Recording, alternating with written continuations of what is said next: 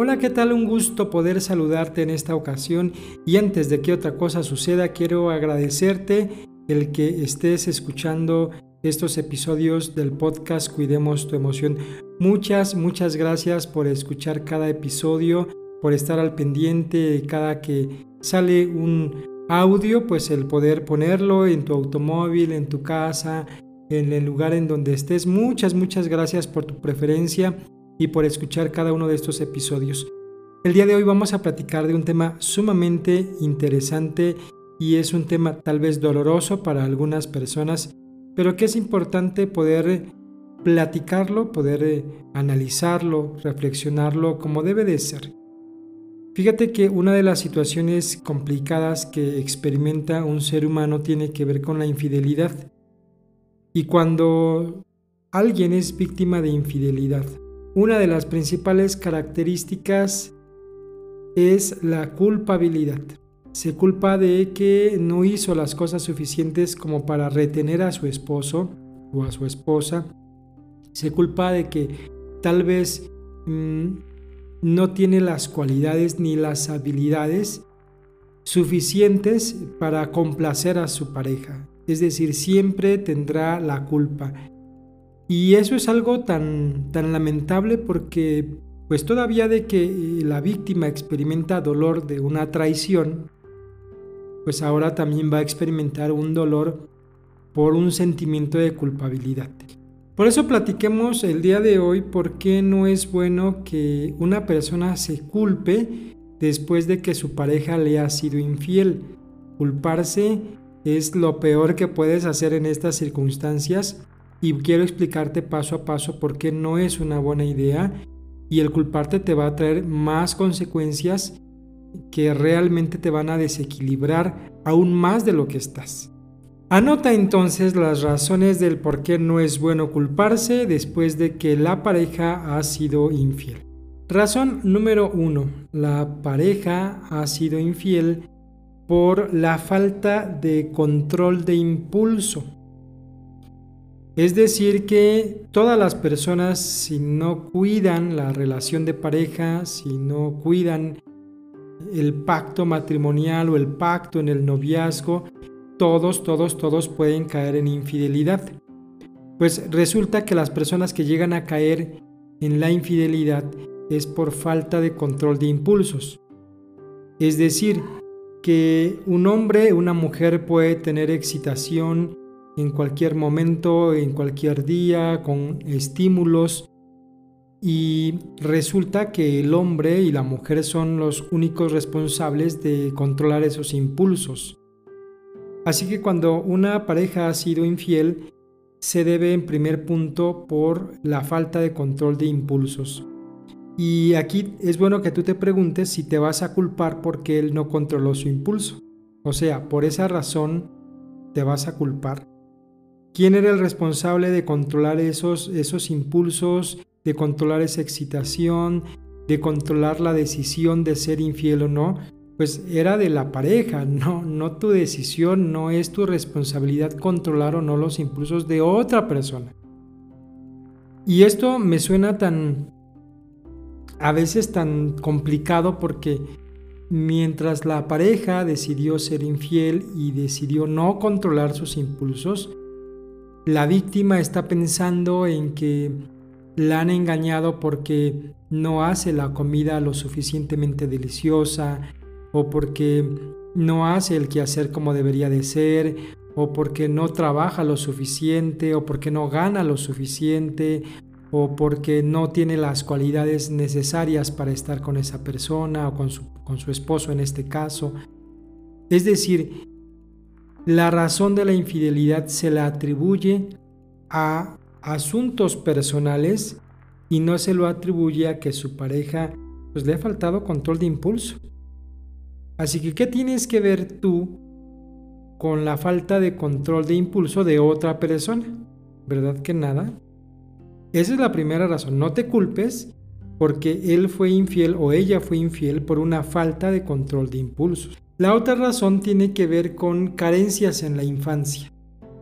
Nosotros como seres humanos vamos criándonos en una dinámica familiar donde en muchas ocasiones pues no se obtiene el afecto necesario, los cuidados, la protección apropiada y así vamos creciendo, vamos manifestando esas carencias a lo largo de nuestra vida y que finalmente van a resurgir en la adultez. Cuando una persona ha decidido ser infiel es porque prácticamente desde chico ha tenido una carencia. Una de las principales razones son las carencias que no se cubrieron en la infancia y que en distintos eh, momentos y circunstancias se cree que una persona distinta a mi pareja va a cubrir esas carencias. Y bueno, aquí por qué razón no te debes de culpar si tu pareja te ha sido infiel, pues pregúntate si tú eres la responsable de cubrir o satisfacer esas carencias de la infancia. ¿Qué tienes que ver tú con su infancia? Absolutamente nada. Por eso no te tienes que culpar. Tú pensando en que no te arreglas lo suficientemente bien o pensando en que a lo mejor muchas veces le has alzado la voz o le has hablado bruscamente a tu pareja y piensas que esa es la razón por la cual te ha engañado, cuando tiene mucho que ver una gran incidencia en sus carencias de la infancia, donde ni tú eres la responsable, ni tú estuviste en ese momento, y donde pues prácticamente es imposible que tú puedas solucionar una carencia de su infancia. Así que ahora entiendes por qué no es bueno culparte de algo donde tú no eres responsable. Y otra tercera razón por la cual no debes de culparte si tu pareja te ha sido infiel es porque él o ella ha dejado de cubrir sus necesidades básicas como persona. Todos debemos de cubrir necesidades como respetarnos a nosotros mismos, como confiar en nosotros mismos, como sentirnos valiosos, como tener autoimagen adecuada y en ciertos momentos de nuestras vidas muchas personas descuidan esas necesidades que deben de estarlas cubriendo día tras día. Es decir, si yo descuido mi autoconcepto y empiezo a hablar mal de mí, pues de repente llegará una persona que hable bien de mí y que eso me embelece o que eso haga que pierda yo el piso y que empiece a sentir cosquillitas en el estómago, pero todo ha empezado desde que yo dejo de hablar bien de mí y que otra persona me admire y eso me causa una sensación realmente satisfactoria. Pero ¿dónde empezó el problema? Pues en que yo dejé de cubrir mis necesidades básicas que debería de estarlas cubriendo. Así que si tu pareja te ha sido infiel, tiene mucho que ver con que no ha cubierto sus necesidades básicas. Pero estas necesidades básicas, recuerda, son personales, nadie puede cubrirlas por otra persona. Nadie, nadie, absolutamente nadie. Uno de forma personal debe de estarlas cubriendo, ni esperar que la pareja me cubra esas necesidades eh, básicas. Así que pregúntate si tú eres la culpable de que él no está cubriendo o ella no está cubriendo sus necesidades básicas. ¿Quién es el responsable de cubrirlas? Pues solamente tu pareja y nadie, pero nadie más. Otra causa de infidelidad tiene que ver con la falta de compromiso, con una actitud irresponsable. Y no estoy diciendo que tu pareja que ha sido que te ha sido infiel pues sea un irresponsable en todo, porque puede ser muy irresponsable en muchas otras cosas. Pero eso sí, quiero aclararte que ha faltado a un compromiso o a un pacto que se ha hecho y esto tiene que ver con su falta de responsabilidad al cumplir ese compromiso. Pues resulta que mientras tú te estás culpando de ciertos aspectos, de que debiste de haber hecho esto, debiste de haber hecho lo otro, pues la razón tiene que ver con su falta de compromiso. Y cuando alguien no se compromete a cumplir con un aspecto, pues claro que va a terminar por afectar a otras personas. Y esto no solamente en las relaciones de pareja, sino en todo aspecto de la vida, en todos los ámbitos de nuestra vida. Cuando alguien no cumple un pacto, no cumple un compromiso, claro que va a haber personas perjudicadas. Y tristemente tú eres la perjudicada o el perjudicado, pero no tiene nada que ver contigo. No eres tú la culpable o el culpable, sino se debe a una acción de falta de compromiso por parte de la pareja. Y otra causa de la infidelidad tiene que ver con la intolerancia a la frustración. Muchas personas son del siguiente pensamiento. Me gusta, lo tengo. Me agrada eso, pues lo tengo que comprar. Tengo una inclinación hacia eso, entonces lo tengo que conseguir. Y si no se consigue, hay una gran dificultad, hay grandes problemas y pues no les gusta la sensación de frustración, de tolerar esa frustración. Realmente que todos necesitamos tolerar la frustración, pero a no todos les gusta esa sensación.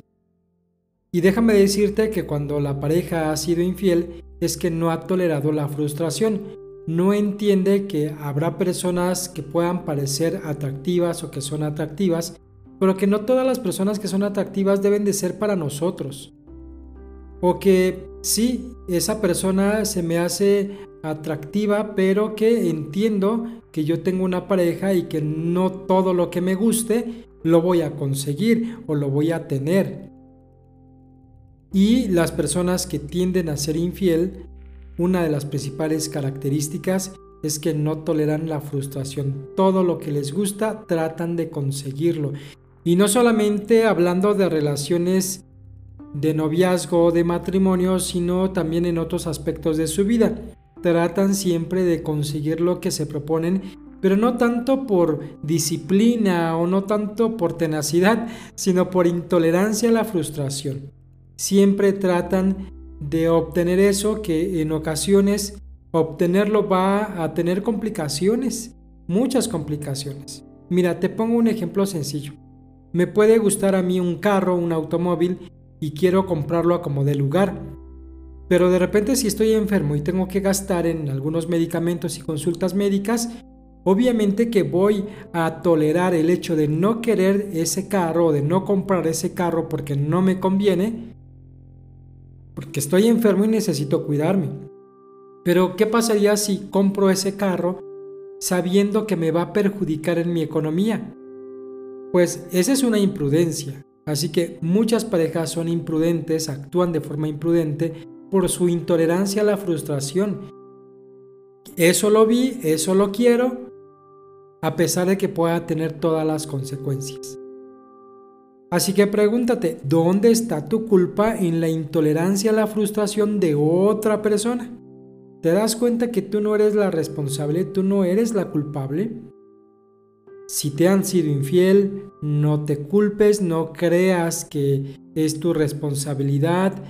Yo estoy aclarando algo importante. Mira, no digo que otros factores no contribuyen.